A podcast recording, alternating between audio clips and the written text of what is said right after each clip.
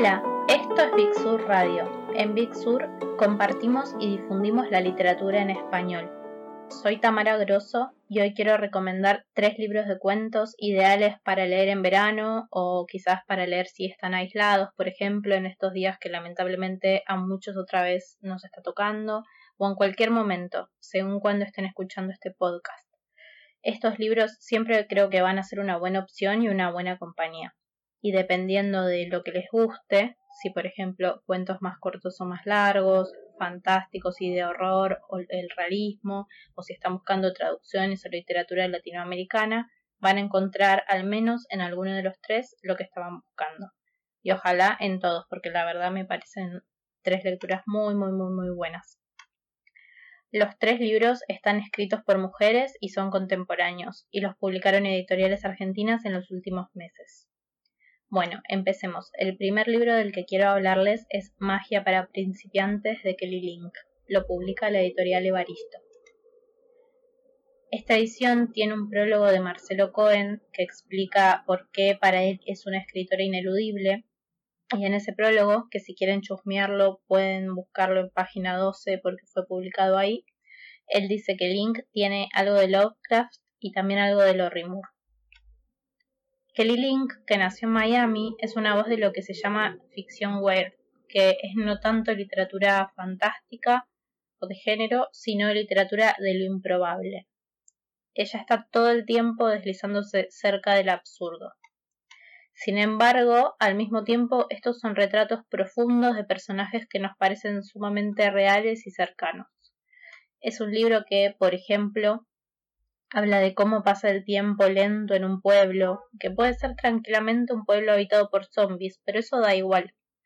O de jóvenes que pasan el día con sus amigos y pensando en qué será de ellos en el futuro. Y lo fantástico los atraviesa, pero parece no tocarlos. Es como si no interfiriera con sus vidas hasta el punto en que, aunque éstas sean rosadas por lo mágico, sigan siendo desencantadas y aburridas.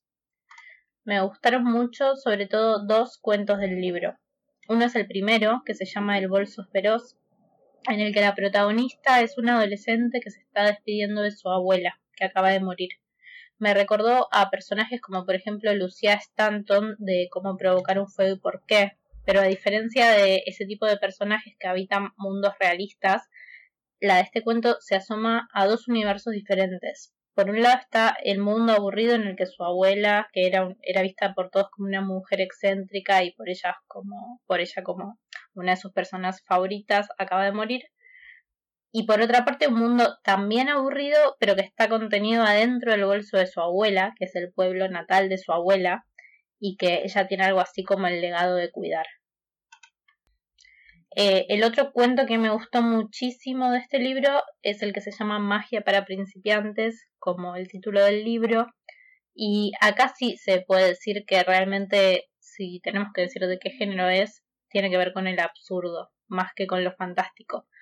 Eh, porque es un cuento extenso de unas 80 páginas que cuenta la historia de un grupo de amigos adolescentes que son, eh, son fanáticos de un programa de televisión que se llama La Biblioteca y este programa, la biblioteca, es realmente el programa más delirante que a ustedes se les puede ocurrir. Y la relación que ellos tienen con su programa favorito también. Eh, y hay al mismo tiempo una historia que es la historia del protagonista que tiene que irse con su mamá a vivir a Las Vegas y dejar atrás a su papá, eh, bueno, y a sus amigos. Pero todo está contado desde el punto de vista de lo que pasa en el programa de televisión. O sea, lo único que importa para estos personajes en realidad es su programa favorito. Es un cuento súper original y lo encontré muy distinto a, mm, la mayoría de las cosas que leí, así que espero que si lo leen les guste mucho también. Bueno, eh, voy a pasar a la segunda recomendación, que es el libro Cacería de Niños de Taeko Kono es una autora japonesa y el libro fue publicado por La Bestia Equilátera. Bueno, Kono, como les acabo de decir, es japonesa, era japonesa, nació en 1926 y murió en 2015, y sus cuentos transcurren en Japón, pero ella vivió varios años en Nueva York, y este libro se publicó en inglés en 1996 eh, en Estados Unidos. En los 90 en Estados Unidos, otra autora que hace un ratito también mencioné y que estaba publicando algunos de sus mejores cuentos, al igual que Ted Kono, era Lori Yo encontré en estos cuentos de Kono algo que me recordó mucho al modo de escribir de Lori, sobre todo en el modo íntimo en que nos presenta a sus personajes, personajes femeninos en muchos casos en ambas. Y también encontré algo que me recordó a los y las cuentistas norteamericanos en general, por ejemplo, el modo de terminar las historias dejando gran parte del desenlace por fuera, haciendo solo zoom en un momento, como mostrando solo la punta del iceberg. Pero al mismo tiempo, como les decía, los cuentos transcurren en Japón. Sus personajes son japoneses, puntualmente mujeres japonesas, y tienen mucho que ver con las costumbres de Japón. Eh, y en todos los cuentos, además, las temáticas tienen que ver o con la maternidad, o con la pareja, o con el sexo. Ella escribe sobre estos temas sin reparos y sin vacilar. Y como ya les dije, los eh, bueno, dije muchas veces esto, pero los personajes son mujeres, hay en el libro mujeres que no quieren ser madres, mujeres que no quisieron serlo pero se arrepintieron o tienen una relación ambigua con, con esa decisión. Mujeres que, bueno, esto último que acabo de decir me recuerda también si la vieron a la película mm, La hija oscura, que está basada en el libro de Elena Ferrante que se estrenó hace pocos días en Netflix, así que quizás la hayan visto y la vi unos días después de haber leído el libro y también me pareció que se relaciona mucho, sobre todo con dos o tres de los cuentos que son los que hablan de la maternidad. Eh, bueno, les, les decía entonces, también hay entre sus personajes mujeres que no quieren casarse, aunque eso quizás les facilitaría la vida por las costumbres y por, eh, por lo que sus familias esperan de ellas mujeres que solo gozan el sexo con dolor, mujeres que se quieren animar a salir por afuera de los límites tradicionales de una pareja.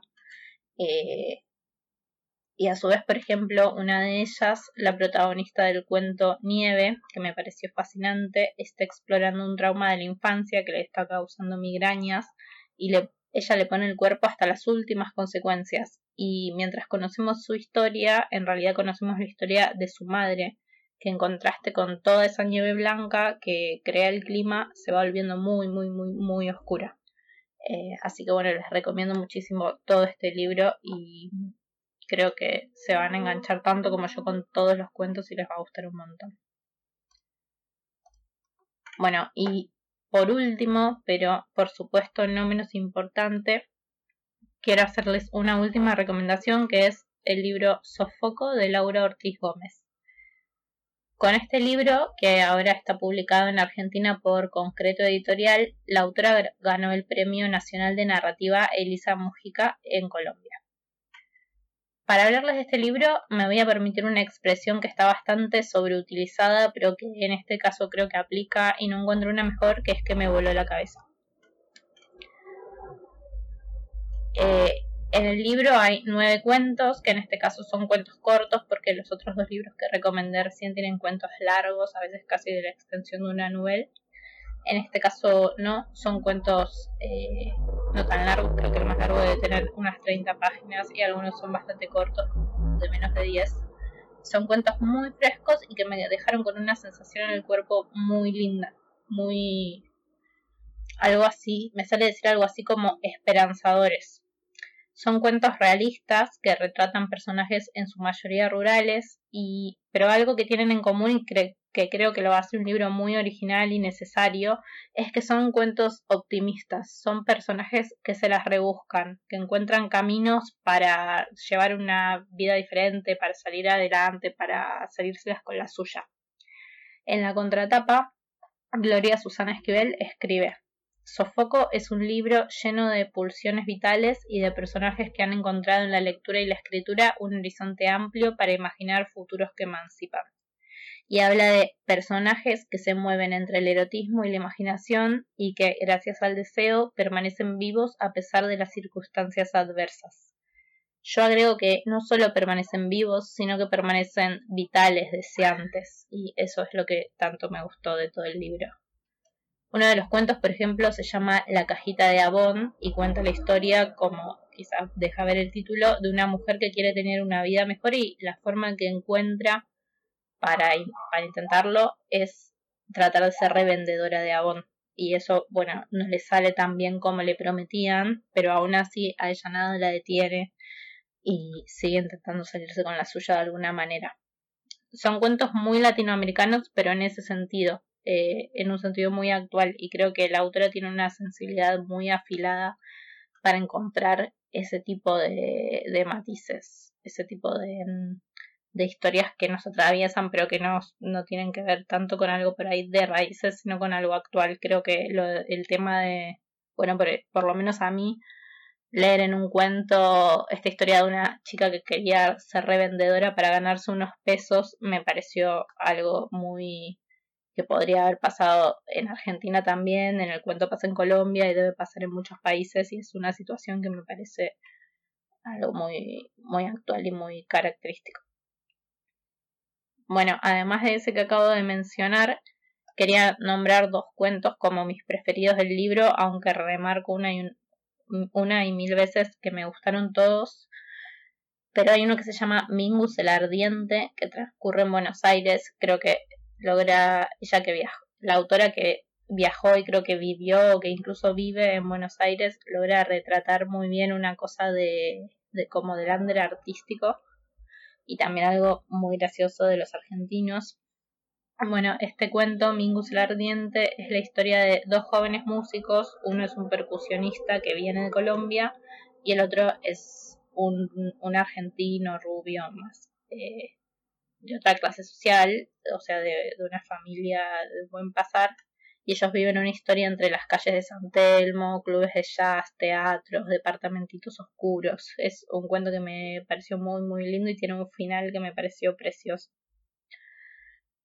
Y muy poético también, hay algo muy poético en la forma de contar de esta autora. Una autora muy joven además, no sé si ya lo dije, pero es una, una voz muy joven. Acá tengo el libro. Ella nació en 1986 en Bogotá y estudió literatura.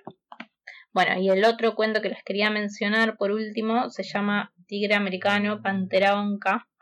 No puedo decir mucho sobre este cuento sin spoiler, o sea, creo que contar cualquier detalle ya arruina un poco lo sorprendente que es, pero solo les digo que es un cuento increíble de fuerza y de lucha y que me fascinó y me quedo, me quedo, me quedo con imágenes muy, muy potentes que me fascinaron. Bueno, espero que les hayan gustado estas recomendaciones y que elijan alguno de estos tres libros eh, entre sus próximas lecturas. Eh, sé que a veces los cuentos son como un género de narrativa que a veces se elige en segundo lugar detrás de las novelas, pero la verdad creo que vale un montón la pena eh, acercarse a estos libros y a todas estas historias que son muy, muy, muy conmovedoras en algunos casos, muy, muy perturbadoras en otros y creo que todas tienen algo como para que realmente valga la pena leerlos. Bueno, espero que las elijan y que después nos cuenten si leyeron alguno de estos libros y nos escuchamos pronto.